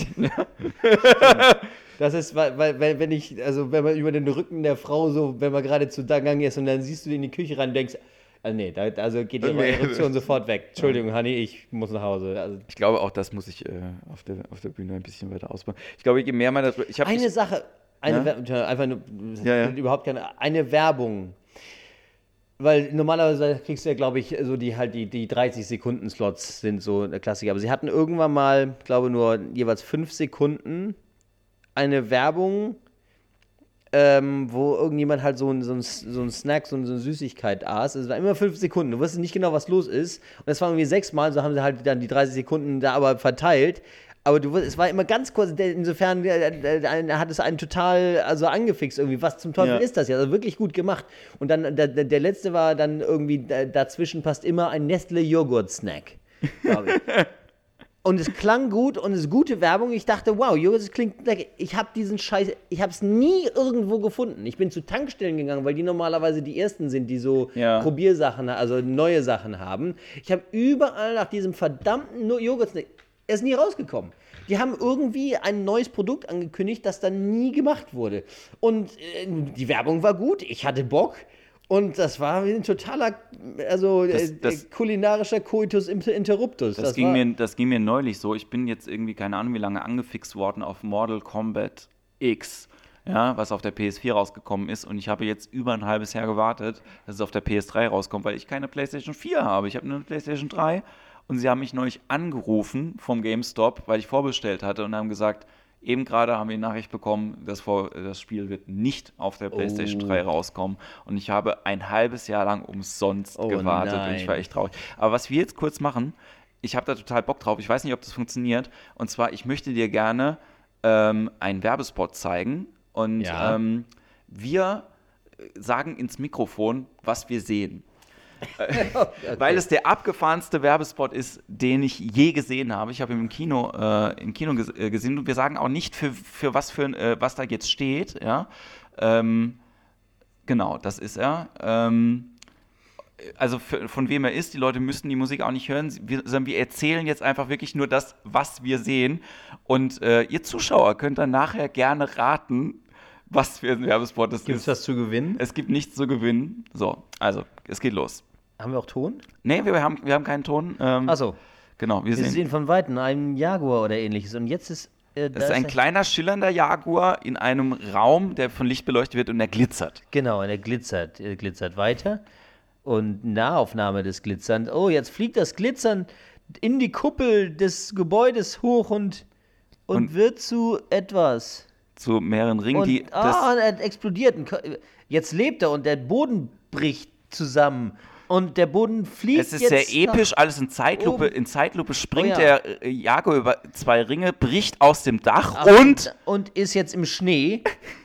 Obviously. Da waren auch drei Pferde jetzt, die sich irgendwie aufbäumten und der jetzt die Pferde ziehen Die- einen Schlitten durch über was? durch einen gefrorenen Fluss eine Frau, der Jaguar jagt hinter dem Schlitten her. Man hat einen Ring in Nahaufnahme gesehen. Der Jaguar Der rennt Ringe, weiter. Der Ringe rollt. Viele Ringe rollen einen Berg runter. Sie bleiben vor einem Abhang stehen und der Leopard läuft durch den. Jetzt ist der. Jetzt sind wir im nicht. Gebirge. Im Gebirge, der äh, kommt jetzt etwas durch das Gebirge durchgebrochen. Es Oh ist ja. riesengroß, es ist, Ein Drachen. er ist golden. Drachen. Der Golden. Jaguar springt äh, vor dem Drachen weg. Der Drache verfolgt den Jaguar. Denn äh, Drachen äh, fressen mit Vorliebe einen Jaguar. Oh ja, jetzt Auge in Auge. Showdown. Auge in Auge. Äh, Reminiszenz an den Hobbit. Gleich kommen wahrscheinlich Adler und retten alles. Und Wir sehen gehen uns jetzt tierisch auf den die Sack. chinesische Mauer. ja. Ach, jetzt macht alles Sinn. ähm, und jetzt, Moment, wo sind denn Schmetterling? Der, der, der Jaguar läuft in einen Raum. Ein Krokodil aus äh, Schmuck, das und eine lebt. Schlange aus Schmuck. Sehr viele Tierchen aus, aus Schmuck und ein Kronleuchter und Schmetterlinge.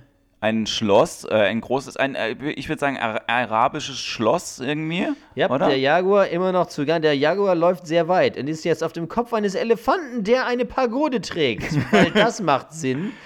Das Ganze, man sieht eine Armbanduhr, Oh, einen eine Armbanduhr. Mann in einem Flugzeug. Einem sehr alten Flugzeug, wo Wright Brothers. Der kein Elefant ist ungefähr, wenn man das so schätzen mag, 60 Meter hoch. Ah, und vor- jetzt ist er gerade von dem Elefanten auf das Flugzeug gesprungen, der Jaguar. Ähm, denn natürlich ist ein Flugzeug ein besseres Fortbewegungsmittel als ein riesiger Elefant mit Pagode aus dem Wir sehen eine Statue von einem Mann auf einem äh, Pferd. Jetzt sind wir wieder in der Stadt. Es ist ein bisschen moderner Ja, geworden. der äh, Jaguar ist gerade abgesprungen, er hat sein Ziel erreicht. Es ist ein Ähm, Haus äh, mit einem Der, Glasdach. der Elefant hatte Verspätung, wie man auf dieser Uhr jetzt sieht.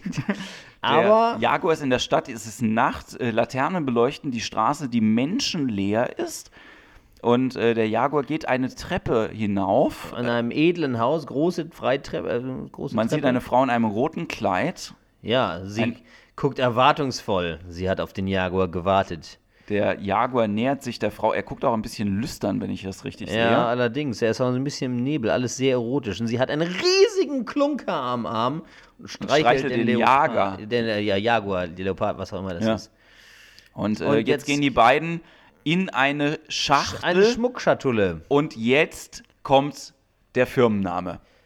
Ende. Ja, das So, The Paco, End. ich gehe davon aus, dass du jetzt das erste Mal diesen, äh, diesen, Ja. diesen Spot gesehen hast. Ich habe ihn im Kino gesehen und ich habe mir überlegt, Alter, wie zugekokst müssen die Leute gewesen sein, die diesen Spot eingereicht. Weißt Ja. du, es müssen ja Leute gegeben haben, die so ein Marketing, so, ja, okay, wir haben eine Frau, wir haben, wir, nein, wir, wir starten mit einem, Genau. Also, äh, äh, alle meine Ideen sind super.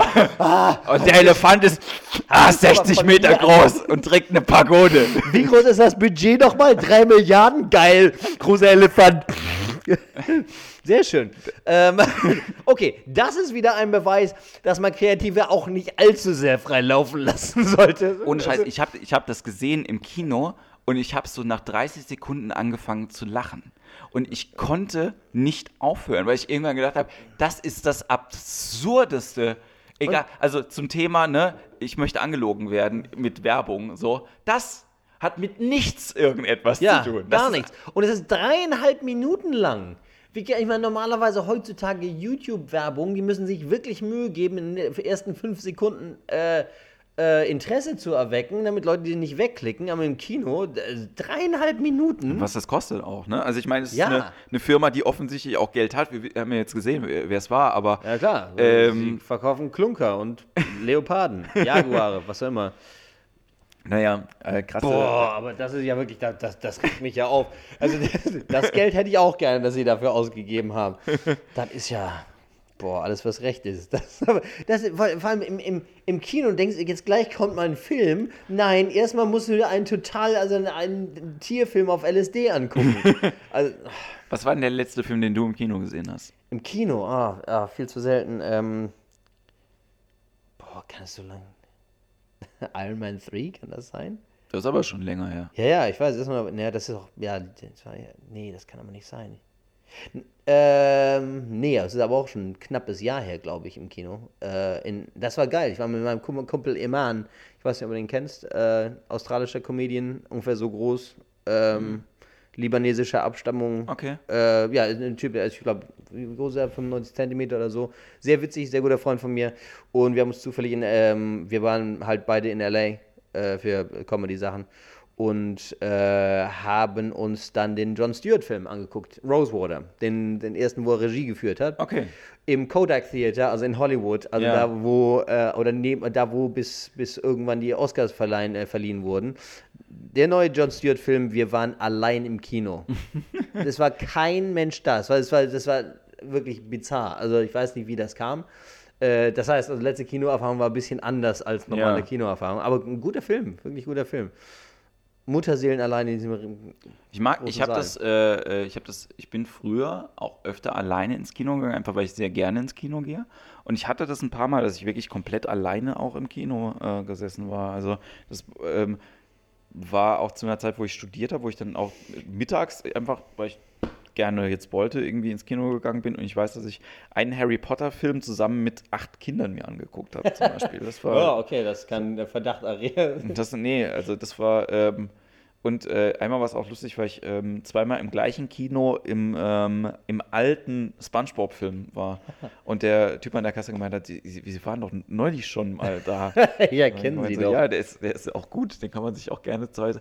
Spongebob, der Kinofilm, auch was Comedy angeht, bessere Gagstrukturen gibt es nicht. Also es ist wirklich cool. einfach. Also ist ich habe den nicht gesehen. Der ist so lustig einfach. Also es ist halt wie dieses Erwartungshaltung brechen. Ähm, machen lustigerweise Kinderserien sehr, sehr gut teilweise. Ah. Also ähm, auch unter dem Aspekt äh, kann man sich die Sesamstraße anschauen, weil das ah. wirklich teilweise, äh, äh, es waren ja auch Writer von der, von der Muppet Show, die einfach für die Sesamstraße geschrieben haben. Und ja. äh, die Muppet Show, ich habe mir neulich mal äh, nochmal die erste Staffel irgendwie angeguckt. Jeder Satz ist ein Gag. Jeder Satz. Wow. Natürlich nicht im, im Deutschen. Es ist einfach scheiße übersetzt teilweise ja, und du verstehst es nicht. so schade. Aber es ist wirklich halt irgendwie so, es gibt so Szenen, wo, äh, wo einfach die Puppen tanzen und es sind so, so Dialoge, die nur aus zwei, drei Sätzen bestehen. Und es ist so lustig einfach, ja. Mhm. Und äh, auch die Sachen sind aus den 70ern und ich feiere die immer noch groß, äh, äh, groß ab, weil die ja, also wenn das gut ges geschrieben ist, dann macht die Zeit das auch nicht kaputt. Ja. ja. Also das einfach gute Geschichten sind so alt wie die Welt. Also ohne die gute Geschichte, du kannst noch so viele Explosionen haben, die Geschichte, der Inhalt, also das muss halt gut sein und dann gut, man kann es dann immer noch schlechter machen mit schlechten Schauspielern oder was weiß ich. Aber einen wirklich guten Film kann man den ohne gutes Drehbuch hinkriegen? Ich glaube nicht. Also ich glaube auch, ähm, dass, äh, dass, eine, dass eine Geschichte immer wichtig ist, um, äh, um im Kopf halt irgendwie zu bleiben. Ja?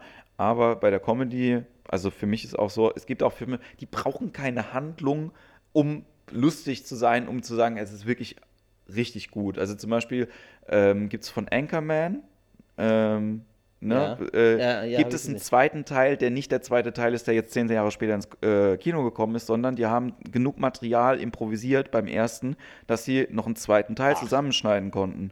Und den habe ich hier. Wow. Also äh, ich kann den nachher noch kurz reinschmeißen, wenn du willst. Ist komplett, er ist komplett sinnlos. Er hat keine Handlung, aber er ist sehr, sehr lustig. Also lange her, seit ich Anchorman gesehen habe. Insofern, ich weiß nicht, wie weit man das, äh, man sich dran erinnern muss. Nee, muss, du musst gar nichts wissen. Also es ist halt einfach, die erzählen nochmal kurz irgendwie, die, wer die Figuren sind und dann, ähm, die haben halt viel improvisiert. Und ich habe ähm, auch nochmal neulich so ein, so ein Interview gehört mit David Köchner, äh, der diesen Whammy-Typen gespielt hat. Und äh, der ja. hat was sehr Lustiges erzählt. Er hat erzählt, dass, ähm, äh, dass er nach Hause gekommen ist nach den Dreharbeiten zu seiner Frau gesagt hat, so, ey, das ist das geilste ever. So, ich muss nichts machen. Ich muss einfach nichts machen. Die anderen drei sind so geile Schauspieler und wir improvisieren ja so viel. Ich muss einfach nichts machen. Ich reagiere einfach nur. Es ist super. Und äh, nachdem der Film fertig war, haben sich Will Ferrell und Steve Carell und der andere Schauspieler, von dem ich den Namen gerade vergessen habe, sich unterhalten und jeder hat daheim genau das gleiche gesagt. Echt? Ja. Ah, cool. Und haben halt gesagt, so, du musst nichts machen, die anderen sind alle, äh, sind alle so gut.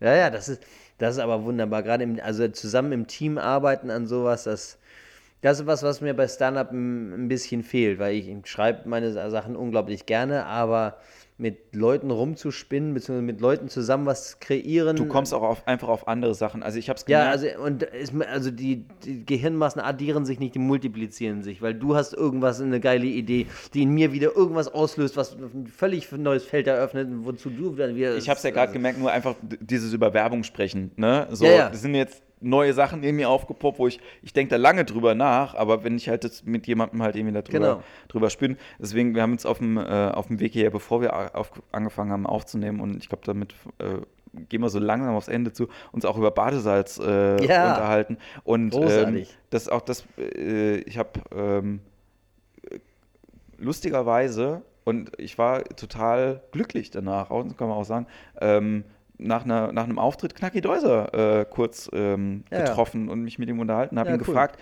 warum es in Deutschland keine Sketch-Comedy gibt.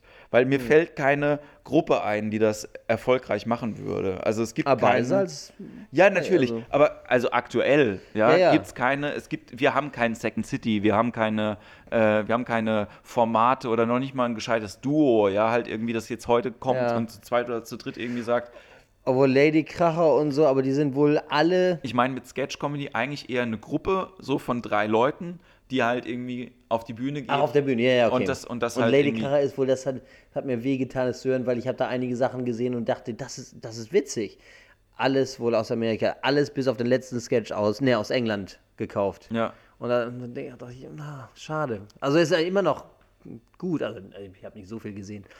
Aber ähm, ja, schade, weil man denkt, es gibt doch sicher auch hier Leute, die das machen können. Entschuldigung, ich habe äh, nee, völlig abgelenkt. Halb so ähm, ja, Sketch, ja, richtig. Was hat er gesagt? Also, also er hat halt gesagt, dass ähm, seiner Meinung nach wahrscheinlich das schlecht ins Format aktuell einfach passt. Dass man nicht diese, ähm, man hat ja kein festes Theater, wo Leute die Möglichkeit hätten, sowas zu tun. Ja, also wir haben halt keine ähm, die, die Häuser, die eigentlich die Möglichkeit hätten, sowas zu installieren, die Kabaretthäuser, ja, die sind halt eben in einem anderen System. Und das System ist eben nicht, jede Woche treten die gleichen Leute auf und probieren sich aus. Ja. Also, das habe ich Gott sei Dank hier so ein bisschen mit äh, verschiedenen Bühnen, ja. dass ich halt irgendwie sagen könnte, ey, wenn ihr Bock habt, kommt vorbei und das, äh, spinnt irgendwas. Das fände ich cool. Ich glaube, das ist super wichtig, was Leute wie du, du machen, die, dass die, denn wir haben halt die, die Kabarett-Infrastruktur, äh, dann die Comedy, die halt so sehr anders, also teilweise halt ein bisschen flach ist. Aber irgendwie das in der Mitte. Es gibt so viele Sachen, die es hierzulande noch nicht gibt. Und es ist halt, die, für viele Sachen finde ich, so junge, intelligente Comedy, also wenn ich mit jüngeren Leuten rede, sagen die, Kabarett gehe ich doch nicht hin. Das ist, und ich finde auch, es, ja. es gibt auch gute Kabarettisten. Äh, also äh, Aiden Ishek mag, mag ich gerne. Äh, ähm, nicht Feridan Samo, ähm, äh, äh, ähm, Fatih. Ähm, na, wer ist er denn? Cevicolo, Fatih mhm. Cevicolo. Und das ist halt auch wieder Live-Kabarett, wo ich, wo ich dachte, ja, das eine coole Sache. Wieder, was man im Fernsehen sieht, da sehe, sehe ich einem eine halbe Stunde zu, wie er auf der Bühne recht hat. Ja. Und, äh, und ich gucke halt einen Raum voller Oberstudienräte an, die ihre eigene Meinung beklatschen. Und das ist das, was Leute unter Kabarett verstehen. Junge Leute, die sagen, wie wenn Teufel tun, zu Kabarett gehen. Ja. Comedy finde ich auch nicht interessant, ist mir zu flach. Und, aber die kennen einfach, kommen, kennen dann dieses halt jung, clever, da, da finde ich aber, es, es gibt die Leute in der Live-Szene, die gibt es. Und es gibt ganz viele junge Leute, die das wollen. Aber die Infrastruktur, dafür, dass, dass es halt solche Comedy-Clubs gibt, dass, die, dass eben weite Teile der Bevölkerung, die das wollen, dass sie wissen, wo sie hingehen äh, müssen, um genau das zu kriegen. Und das ähnlich mit, mit Sketch, da gibt es, glaube ich, noch viele Sachen, wo es halt wichtig sind, dass Promoters, wie, ich weiß nicht, wie man das auf Deutsch nennt, aber ja, ja. Organisatoren, ja, das, ja, aber ich glaube, da, da entsteht auch gerade was, oder? Also, äh, ja, ich habe auch das, das Gefühl. Also, man hat es man heute auch wieder gesehen äh, beim, beim Schlossfest, der Raum, wo der Poetry Slam drin war, war einfach bumsvoll. So. Es gibt ja Formate, die ziehen die Leute, weißt du? Also, Slam ist was, äh, das war vor fünf Jahren, war das nicht so auf der, auf der, auf der Landkarte. Ne? Mhm. Ne? Und inzwischen, wenn du schreibst Poetry Slam, Science Slam, Comedy Slam, einfach dieses Wettbewerbsformat zieht Leute ungemein Halt Slam. an. Slam ja? Slam, Slam, Slam. Und ähm, das zieht Leute halt irgendwie an. Und das Gute ist ja, die Leute, die da hingehen, das, ist, äh, das sind keine, ähm, ich vergleiche das immer mit so Musikgenres, ja. Also es sind jetzt keine Metal-Fans. Die definieren sich nicht als Fan darüber, dass sie zu dem Format gehen, weißt du, sondern das sind halt interessierte Leute, die sagen, ich gehe gerne zum Poetry Slam. Aber die gehen dann auch zu anderen Sachen gerne Ja, hin, ja? ja. weil sie halt irgendwie sagen, ich mag das Format gerne, aber ich bin jetzt nicht anders, nur weil ich halt irgendwie, ne? Also du würdest jetzt auch dich nicht darüber definieren, äh, dass du, also anders als wenn du sagst, ich bin Hip-Hop-Fan, ja, und ich gehe, dann Ja. gehe ich nur zu Hip-Hop-Shows, ja. Und da ist es aber eher so, ich will unterhalten werden. Ich will, Ja. ich will gut, gut entertained Ja. werden zu einem Preis, der angemessen ist. Ja. Und das sind halt irgendwie Sachen, weil ich immer denke, auch Nachwuchsförderung hat nicht nur was mit Künstlern zu tun. Nachwuchsförderung hat damit was zu tun, auch ein Publikum ranzuziehen, das in der Lage ist, das A zu kennen, B gut bewerten zu können. Ja, Ja, ja, ja. Gefällt mir das, gefällt mir das weniger, gefällt mir der mehr, gefällt mir das. Und das machen die Slams ganz gut. Ja. Und dann später in fünf oder zehn Jahren selbst ein zahlungskräftiges Publikum für die Leute zu werden, die am Anfang jetzt halt für die Fahrtkosten irgendwie auftreten. Ja. Aber wir kommen ja dahin und ähm, das finde ich eigentlich ganz gut. Ja, wie gesagt, ich glaube, es entwickelt sich dahin und ich finde das aufregend. Ich finde teilweise noch den Status quo, also äh, er entwickelt sich in eine richtige Richtung, aber manchmal, ja, wün- wünscht man sich, es würde schneller gehen. Aber, ja, aber, es ist also, geil. Es ist man, man, man kann, also ich, ich bin jemand, der wartet dann nicht, ich mache dann erstmal. Ja, ja, Und also dann, wenn man. Ich äh, bin da viel zu schlecht drin, sowas zu organisieren und zu faul. Äh, das ist auch, das ist auch nicht jedermanns, äh, jedermanns Job. Also ich denke auch manchmal, es gibt nee, Leute, ich, die. ich fordere, aber ich, werde einen Teufel tun und früh aufstehen, um so. Nein, nee, nee. äh, aber du, äh, du weißt schon eins richtig, nämlich, dass man früh aufstellen muss, dass man was dafür tut. Ich finde es Ja. furchtbar, dass es Leute gibt, die Sachen installieren, die eigentlich in der Masse oder in der Art, wie sie durchgeführt werden, schädlich sind. Ja? Hm. Wenn ich mir überlege, es gibt leider, muss man sagen, es gibt Wacko-Kollegen, ja, die sind Okay. nicht gut, die sagen, dass sie Comedy machen, obwohl sie Leute nicht zum Lachen bringen. Ja, und sich auch nicht davon abhalten lassen. Und wenn so Leute dann eine Open Stage machen oder so Leute einen Comedy Club halt irgendwie installieren, andere Kollegen einladen, die auch Wacko sind, die auch Leute nicht zum Lachen bringen, kann das, ähm, glaube ich, schädlich sein. Also das, Ja, äh, das, weißt du, was hast ich du aber, das hast du aber in England genauso. Da hast du immer, da ist halt der Vorteil, wenn du gerade anfängst, da kannst in der, in der Woche gibt es in London wahrscheinlich inzwischen 100, 120 Poetry, äh, äh, ähm, Open Mics, Comedy, Comedy, Op- Comedy Open Mics in der Woche. Schätzung, also ich würde sagen 100, 120 so ungefähr. Ja. Das heißt, und es ist da auch, auch da, ich meine, die haben eine große, also eine große Humorgeschichte. Auch viele Leute, die einfach, die werden bald wieder aufhören, weil die sind einfach nicht so gut. Also manche, ich meine, wir sind alle scheiße am Anfang. Am Anfang möchten gerne, aber natürlich, ich meine, es gehört dazu, man kann nicht von Anfang an super sein. Es ist viel Arbeit und viel Spaß, aber das, das naja, ähm, aber irgendwie, das, das muss halt auch sein. Aber wenn es halt im Bewusstsein der Leute ist, dass das halt die Grassroots sind, dass sie, dass Leute nicht zu einem solchen Abend hingehen und dann sagen, ich gucke mir nie wieder im Leben Comedy an. Äh, das, also, weil äh, generell ist es nicht schlecht. Also ich finde im Moment, je mehr, desto besser. Ja. Und hoffentlich gibt es dann irgendwann das Bewusstsein der Leute, ja, okay, das war halt nur ein kleines Open-Mic-Dingens, das von einem jetzt seit drei Wochen mal organisiert wird. Ist jetzt das dritte Mal, und nach dem siebten Mal hört es wahrscheinlich auf. Also Ja. Ähm, dann, also im Moment, also Masse wäre im Moment nicht schlecht, aber ich weiß, was du meinst. Also wenn, wenn Leute dann eben denken, ach, das ist Comedy. Und es ist halt nicht besonders, also nicht gute Leute eingeladen Ja, oder und ich glaube, es ist, eben, es, ist eben, äh, es ist eben schwierig, ein, ähm, ein Bewusstsein dafür zu schaffen, dass das gute äh, ähm, Mittelfeld, ja, dazwischen liegt, zwischen den dreisten drei im Fernsehen und diesen offenen Bühnen, wo Leute auftreten, die halt noch keine Erfahrung haben, etc. Und ähm, also ich meine, wie, wie kommen die Leute auf dich, weißt du, da, also zum Beispiel, ja, oder wie, wie kommen die Leute ähm, zu anderen Veranstaltungen? Es, klappt- es klappt ja nur über die Formate, ja, also Ja, ja, genau. Und- Aber äh, es ist halt live, es ist ja das, die, die, die komische Sache in Deutschland, dass Comedy durchs Fernsehen reingebracht wurde. Stand-up-Comedy als solche, auch wenn es meines Erachtens Leute gab, die in der Richtung, also Jürgen von der Lippe und was- manche Leute, die echt, obwohl ich habe, ich äh, bin in Singapur mit, äh, mit äh, Emo Phillips aufgetreten. Ich weiß nicht, ob du den noch kennst. Aber da habe ich gesagt, also Jürgen van der Lippe, und ich liebe ihn, ich ihn ganz toll, aber da waren ein oder zwei Jokes, die er, glaube ich, von Emo geklaut hatte. das, das, ja. Aber nee, Entschuldigung, aber ich, den, ich fand, da habe ich immer Spaß dran gehabt. Jürgen van der Lippe, der ist halt irgendwie sehr auch er selbst, also den Ja. mache ich. Äh, mache ich leiden. Ähm, Entschuldigung, was wollte ich sagen? Aber dann, richtig, äh, Comedy kam meines Erachtens in Deutschland, wurde durch, vom Fernsehen eingeführt, unter anderem, weil es billig zu produzieren ist. Ja. Und die ganzen Grassroots müssen erst noch wachsen. Und zu Live-Comedy hinzugehen, das hatte halt in, äh, in England zum Beispiel schon lange Tradition, bevor es dann im Fernsehen groß gemacht Ja. wurde. Es war erst da und dann kam es ins Fernsehen.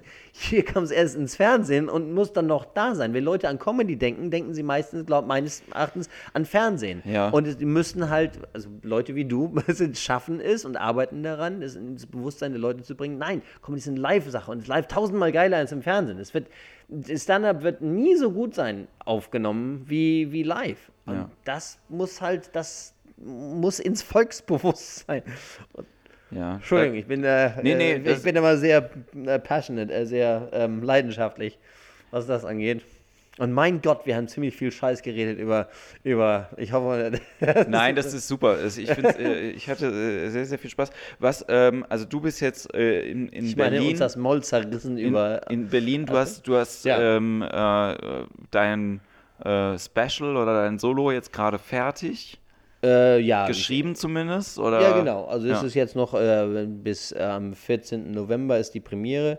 Und bis dahin natürlich, also viele Sachen entstehen halt auch auf der Bühne. Die sind halt geschrieben, aber du, du spielst die ein paar Mal und dann verändern sie sich so ein bisschen. Ja. Und äh, ja, aber, aber generell an Material habe ich äh, reichliches, muss aber. Aber ich habe es auch heute, heute gemerkt, es waren ein oder zwei Stellen, wo ich im Kopf die Sache auf Englisch gesagt habe, beziehungsweise dann dachte, ah, scheiße, wie sage ich das denn jetzt, dass die Punchline im, im Deutschen am Ende ist? Ja, und das ist natürlich Ja. scheiße, wenn das passiert. Das heißt, da muss ich nochmal ein paar Mal das so sprechen, damit ja, mein Körper sich an die Worte erinnert, nicht Okay. nur das Papier.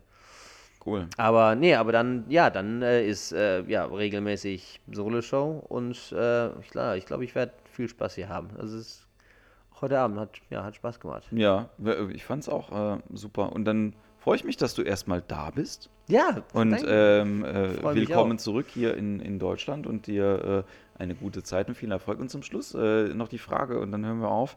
Ähm, was würdest du äh, den Leuten empfehlen, wenn sie ein Imperium gründen möchten? Was brauchen sie dafür?